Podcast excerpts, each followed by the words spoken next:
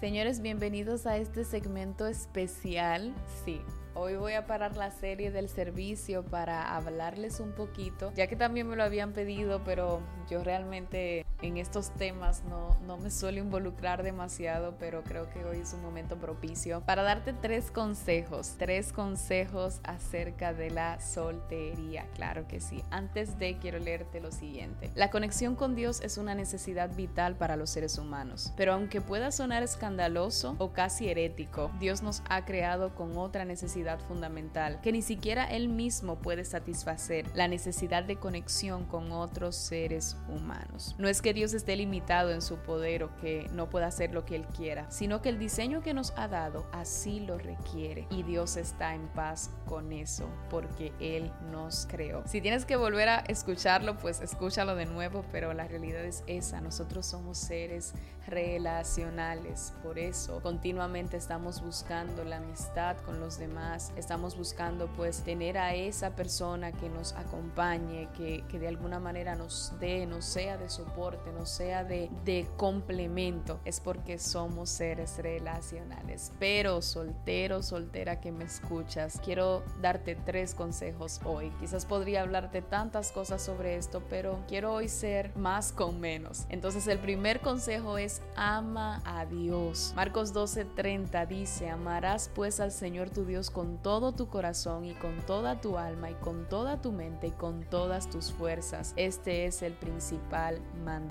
Y es que cuando amas a Dios y aprendes a ser receptor de su amor, el concepto del amor toma un sentido diferente al que solemos darle. Pasa de ser un término meramente sentimental a ser un acto de sacrificio y disposición. Porque tal como dijo alguien, el amor se escribe como sacrificio, con letras rojas empapadas de sangre, la sangre que derramó el que más intensamente nos amó, el que nos amó hasta las últimas consecuencias. ¿Y por qué este punto es tan importante? Es tan importante que recuerdo que cuando era líder de adolescentes y las adolescentes llegaban ahí como que bien con esas hormonas todas disparadas, yo solía decirle, dejen de mirar y enamórense de Dios, amen a Dios, porque amar a Dios va a hacer que ustedes sean completas en Él, tal como dice Colosenses 2.10, en Cristo ustedes están completos y no necesitan nada más. A pesar de lo que te leí al inicio, a pesar de que te dije que realmente Dios nos creó con la necesidad de relacionarnos,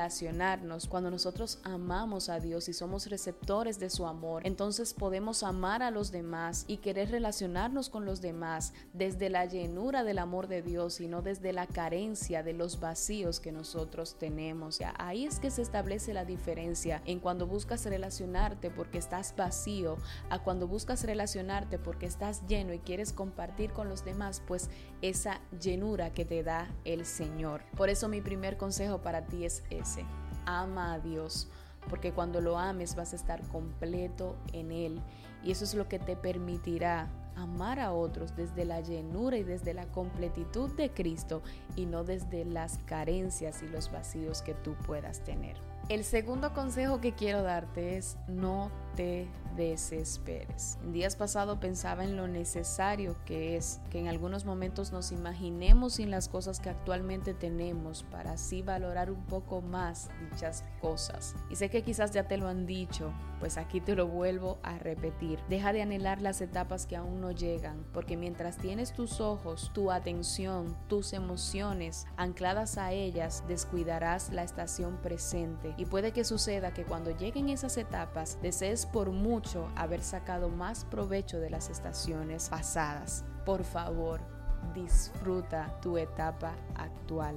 No le abras la puerta a la ansiedad y a la desesperación. Mateo 6:33 dice, lo más importante es que reconozcan a Dios como único rey y hagan lo que Él les pide. Dios les dará a su tiempo todo lo que necesiten. Haz lo más importante y Él se encargará de todo lo que necesitas. Y tú puedes decir, pero es que yo hago, yo sirvo y no veo. Bueno, la Biblia no se equivoca, la palabra está ahí. Y si no ha llegado algo a tu vida, no ha llegado un amigo, no ha llegado una pareja a tu vida, es porque Dios entiende que en este momento no es exactamente lo que necesitas. Porque Mateo lo dice. Ustedes enfóquense en reconocer a Dios como su único rey. Hagan lo que Él les pide y Él a su tiempo le dará lo que ustedes necesiten. La desesperación puede hacer que traigas a tu vida algo que más adelante quieras devolver o retirar. Toma en cuenta, por favor, que la ansiedad y la desesperación pueden hacer que traigas a tu vida algo de lo que más adelante puedas arrepentirte. Si no recuerda el caso de Sara y de Abraham, cuando Sara se le ocurrió la maravillosa idea de tratar de ayudar con algunas estrategias al Señor para ver el cumplimiento de las promesas que Él había dado. Y en ese deseo de ayudar, pues nació Ismael. Mira, yo te recomiendo que evites los Ismaeles en tu vida.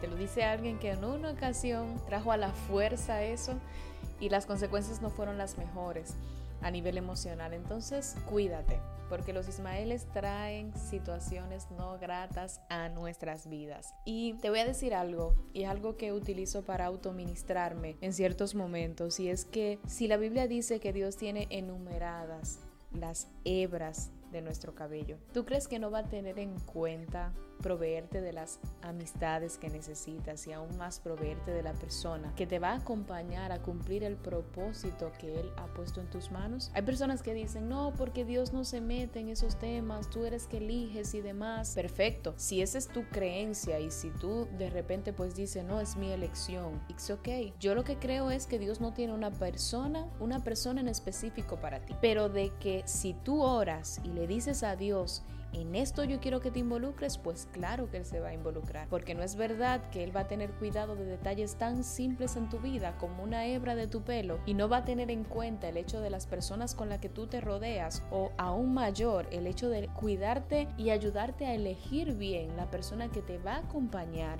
Entonces, en lo personal, yo soy de las que oro y digo, Señor, si tú no te metes en eso supuestamente, en mi vida yo necesito que tú te metas. Yo necesito que tú me ayudes a elegir bien, que me ayudes a quitar, que me ayudes a no permitir que mis emociones, mis sentimientos me cieguen y haga yo elecciones por mi cuenta y que me direcciones a elegir bien mis amigos, a elegir bien la persona que me va a acompañar a cumplir el propósito que tú has puesto en mis manos. Si tú no te metes en eso, supuestamente, en mi vida yo necesito que tú sí te metas. Esa es mi oración y te recomiendo que también lo hagas, porque creo que Dios está pendiente de los detalles, pero definitivamente creo más que está pendiente de las cosas más magnas también de tu vida. El consejo número 3 es trabaja lo suficiente en ti y deja que Dios haga, sane, llene e incluso rompa ciertas cosas para que puedas ofrecer lo mejor de ti a quienes elijas como amigos y a quien elijas para acompañarte porque a veces nos creemos muy buenos y listos desde nuestro propio criterio, pero eso no es tan veraz hasta que Dios y su amor no exponen nuestra realidad. Por ejemplo, hay personas que consideran ser muy detallistas porque siempre están muy atentas o por la forma de buscar a los demás, etc pero a veces eso puede ser un disfraz de dependencia. Y con eso no digo que dejes de serlo, claro que no.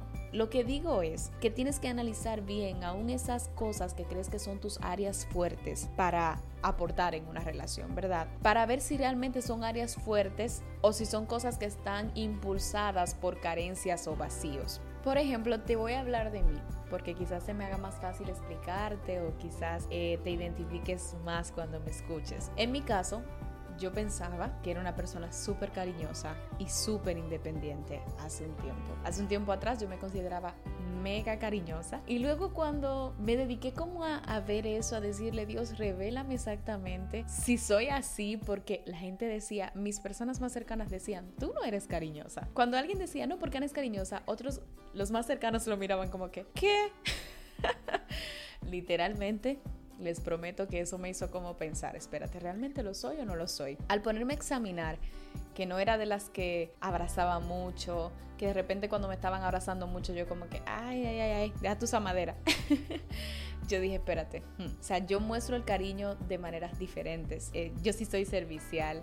Yo, por ejemplo, puedo dejar de comer para que otros coman, yo puedo dar mis recursos, mi tiempo sin ningún problema, creo que es un área fuerte que tengo, pero quizás no soy muy cariñosa en el sentido de vivir abrazando y besando y, y en ese aspecto. Pero fue bueno saberlo, fue bueno verlo porque quizás luego yo me iba a afianzar como si eso fuera un área fuerte de mí cuando realmente no lo es. Otra cosa es la independencia. Yo me sentía súper independiente, independiente a nivel emocional y luego me puse a pensar que no, que realmente yo sí había momentos donde hacía las cosas en busca de aprobación, en busca de algún retorno. Y eso es ser dependiente, es ser dependiente de lo que otros puedan hacer por ti, puedan decirte e incluso puedan darte. Gracias al Señor, desde que lo identifiqué, he estado trabajando con eso y Dios me ha ayudado a mejorar. Pero no sé si ves el escenario, cosas que yo creía que eran áreas fuertes en mí, que yo pensaba que eran cosas que yo iba a aportar en una relación, realmente eran cosas que no eran tan fuertes en mí. Y que ahora al tenerlo claro ya yo sé con qué debo de trabajar. Y eso es lo que quiero aconsejar que revises bien, que trabajes en ti lo suficiente como para que tú tengas cosas reales que aportar a una relación, ya sea de amistad o de pareja.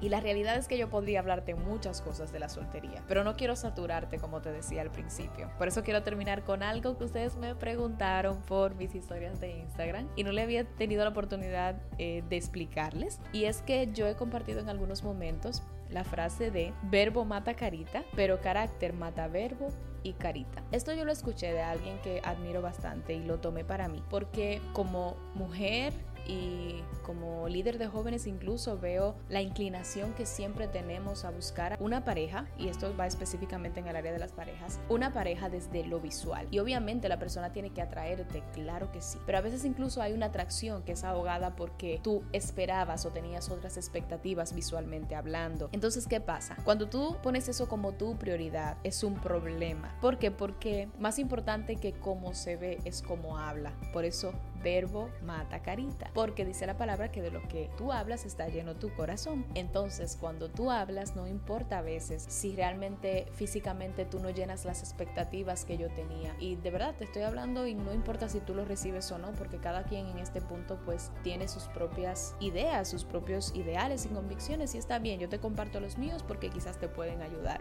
Entonces, cuando tú escuchas hablar a una persona, es, es también al contrario. A veces son muy bonitos o bonitas por fuera, pero cuando hablan tú dices, mejor te hubieses quedado callado o callada. Entonces, en mi caso sí, verbo mata carita. Es decir, lo que tú expresas, lo que sale de tu corazón, lo que tú hablas y la forma como hablas, que habla de tu carácter también, ahoga lo bien que tú te puedas ver o quizás lo no tan bien, pero si hay una atracción, pues ya hay un punto a favor. Pero frente a todo esto, carácter mata lo que tú dices y cómo tú te ves. Si tú no tienes carácter, no importa que tengas el mejor verbo, eh, que tengas las palabras más acertadas, que sea la persona más motivadora, más retadora, que aportes a mí todo ese, ese power, no importa. Y no importa cómo te ves tampoco si no tienes carácter. Pero si tienes carácter, tampoco es muy relevante si eres la persona más bonita del mundo. Es eso, que carácter mata verbo y carita. Y aquí te lo explico para que ya sepas por qué lo he dicho. por último, quiero compartirte dos cositas más. Y es que también escuché una frase que me llamó mucho la atención que decía, deja de estar buscando gente que te vuelva loca y empieza a buscar gente que te mantenga acuerdo. En un mundo como este, donde nosotros tenemos un llamado tan grande a hacer las cosas que Dios ha puesto en nuestras manos, debemos de quizás dejar a un lado las corrientes del mundo en temas del amor y de la amistad y empezar a manejarlo desde las bases correctas, bases espirituales, bases más reales. No lo espiritualicemos, bien, pero seamos más realistas. Dejemos de ver el amor como lo ve la gente del mundo porque no tiene nada que ver con eso. Y la amistad también ese yo te doy y si tú no me das, pues ya yo me cierro a dar. No, no hay necesidad de hacerlo. Tú puedes mantener tu esencia independientemente de que la tierra en la que sembraste no te lo devuelva, porque tú sabes que la palabra dice que lo que el hombre siembra eso cosecha, y aunque no venga de la persona que lo sembraste, pues definitivamente de algún lado vendrá. No te cierres a las amistades, no te cierres al amor porque te hayan fallado, te lo dice una que en ocasiones sembró mucho y no vio el fruto desde ese desde esa misma tierra, pero igual tengo la expectativa de que quizás en algún momento se cumpla como dice la palabra y coseche lo que sembré, porque al final uno no hace las cosas para ver el retorno, pero el retorno viene porque viene. Deja de verlo como lo ven los demás. Trata de refugiarte en el Señor, de buscar en la palabra lo que dice la Biblia acerca del amor, de la amistad y basa tus relaciones en fundamentos correctos. Y espero que estos consejos te sirvan de algo. Espero que de verdad tengas un día bonito. Nosotros no celebramos esto quizás como lo hace el mundo porque si vamos a la palabra sabemos que es algo que tenemos que hacer todos los días, pero no está de más aprovechar el día para hacerle entender a esas personas especiales que tienes a tu lado que son importantes para ti. Así que nos escuchamos el próximo martes y seguimos con nuestra serie del servicio y gracias por ser parte de todo lo que Dios está haciendo pues con este espacio, hablando acerca de Dios, acerca de ti y pues acerca de mí.